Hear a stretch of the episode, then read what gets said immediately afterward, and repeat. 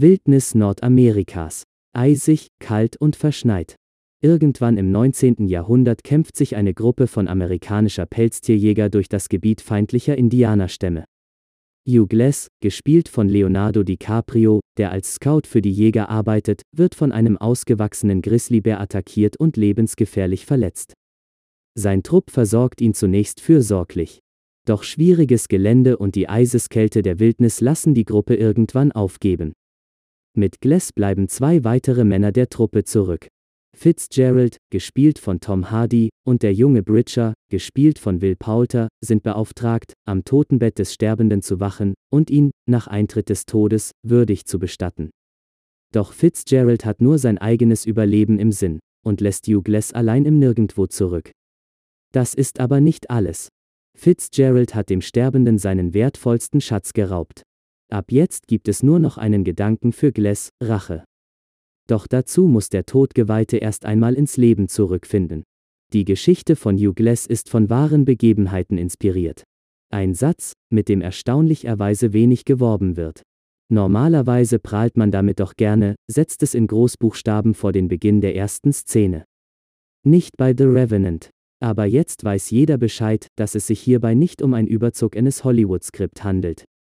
Denn dieser Gedanke könnte sich aufgrund der Unfassbarkeit des Gesehenen schnell in den Kopf drängen. The Revenant ist ein Film der Extreme. Die Aufnahmen des Oscar-gekrönten Kameramanns Emanuel Lubetzky unterstreichen das umso mehr. Landschaftsaufnahmen zeigen uns die Pracht und die Erbarmungslosigkeit der eisigen Wildnis Nordamerikas und betten die Handlung in ein absolut überzeugendes Umfeld. Überhaupt wirkt an dem Film nichts gestellt, nichts unecht. Statt selbstverliebter Special Effects kramt The Revenant zu altbewährten Methoden. Kostüm, Maske und Setdesign ziehen uns in das Geschehen und lassen uns vergessen, dass es sich hier um einen Spielfilm handelt. Jede einzige Einstellung sieht so grandios aus, dass man aus jeder Sekunde Film ein beeindruckendes Plakat drucken könnte. Lange Kameraflüge über verschneite Wälder, Nahaufnahmen von Grashalmen, die im Schnee emporragen, und Einstellungen in eiskalten Gebirgsbächen, die Natur wird in jedem Quadratzentimeter spürbar gemacht. Man fängt an im beheizten Heimkino zu frösteln. Hinzu kommt, dass der Film ohne künstliche Beleuchtung gedreht ist. Sämtliches Licht stammt einzig und allein von der Sonne, Lagerfeuern oder Kerzen. Und das merkt man. The Revenant ist real, sieht aber dennoch nicht aus wie eine Wackelkameradokumentation des lokalen Fernsehsenders. Stattdessen handelt es sich um Kino auf ganz hohem Niveau. In Charakterszenen geht Lubetzky mit der Kamera ganz nah ran. Seine Bilder ergründen die Seele der Charaktere und zeigen deren intimsten Schmerz und deren Überlebenskampf so unmittelbar, dass man oft am liebsten wegschauen will. Dennoch hat der Film es nicht nötig, Gewalt und Schmerz liebevoll zu inszenieren, wie es beispielsweise Tarantino tun würde. In der Welt von The Revenant gehört Tod, Gewalt und Leid einfach dazu. Kein Grund wegzuschauen, kein Grund das Ganze zu stilisieren. Ein Punkt, der unter anderem die Magie des Filmes ausmacht, denn dadurch fühlt sich alles umso realer an. Mit einer Laufzeit von 156 Minuten ist The Revenant ein ganz schöner Brocken. Doch der Film ist so intensiv und beeindruckend, dass man die Zeit sehr schnell vergisst. Lange ungeschnittene Sequenzen schmeißen uns mitten ins Geschehen. Wenn DiCaprio mit einem Grizzly um sein Leben ringt, stöhnt und ächzt das Kino synchron zu den Schmerzensschreien des Protagonisten mit. Doch diese Szene ist nur einer von vielen Momenten, die einem den Atem gefrieren lassen.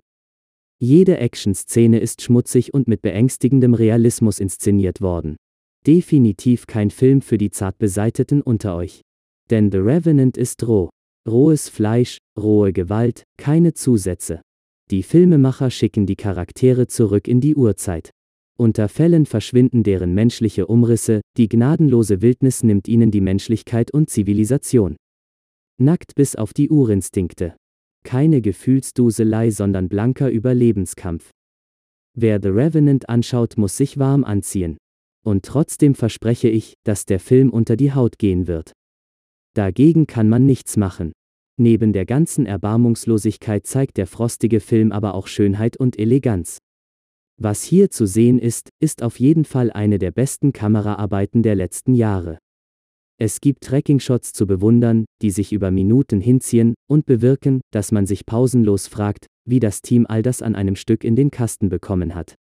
Hinzu kommt ein hypnotisierender Soundtrack, der die Grenzen zwischen Realismus und faszinierendem Surrealismus verschwimmen lässt. Leonardo DiCaprio kämpft, blutet, grunzt, weint, rotzt und kriecht um sein Leben. Mit klassischem Schauspiel hat das nur noch wenig zu tun. Hier gibt es keine Schau und kein Spiel, nur den Kampf ums Überleben. Auch wenn DiCaprio im Film nicht gerade viel Dialog besitzt, physisch geht er mit seiner Rolle hart ans Limit. Man fragt sich, wie viel er und die Crew bei den Dreharbeiten wirklich leiden mussten. Aber auch Tom Hardy gibt als Gegenspieler eine mehr als starke Rolle. Was anderes sind wir von ihm auch nicht gewohnt. The Revenant ist kein kurzweiliger Popcorn-Film. Er ist einer der intensivsten und atmosphärischsten Filme seit langer Zeit. The Revenant ist ein Survival-Trip, der den Kinobesucher aus seinem bequemen und warmen Sessel losreißt und mitten in das eisige Geschehen schmeißt. Deswegen sollte man sich diesen Streifen unbedingt ansehen. Am besten auf einem großen Bildschirm mit einem ordentlichen Sound. Und auch, wenn man sich während des Abspanns ausgelaugt und platt fühlt, es war ein unvergleichbares Erlebnis. The Revenant ist so berührend real, dass man sich zwischendurch ernsthaft dafür schämt, als gemütliche Abendunterhaltung dem schier endlosen Leid der Charaktere zuzuschauen. Manchmal muss man sich daran erinnern, dass es sich nur um einen Film handelt. Aber um was für einen?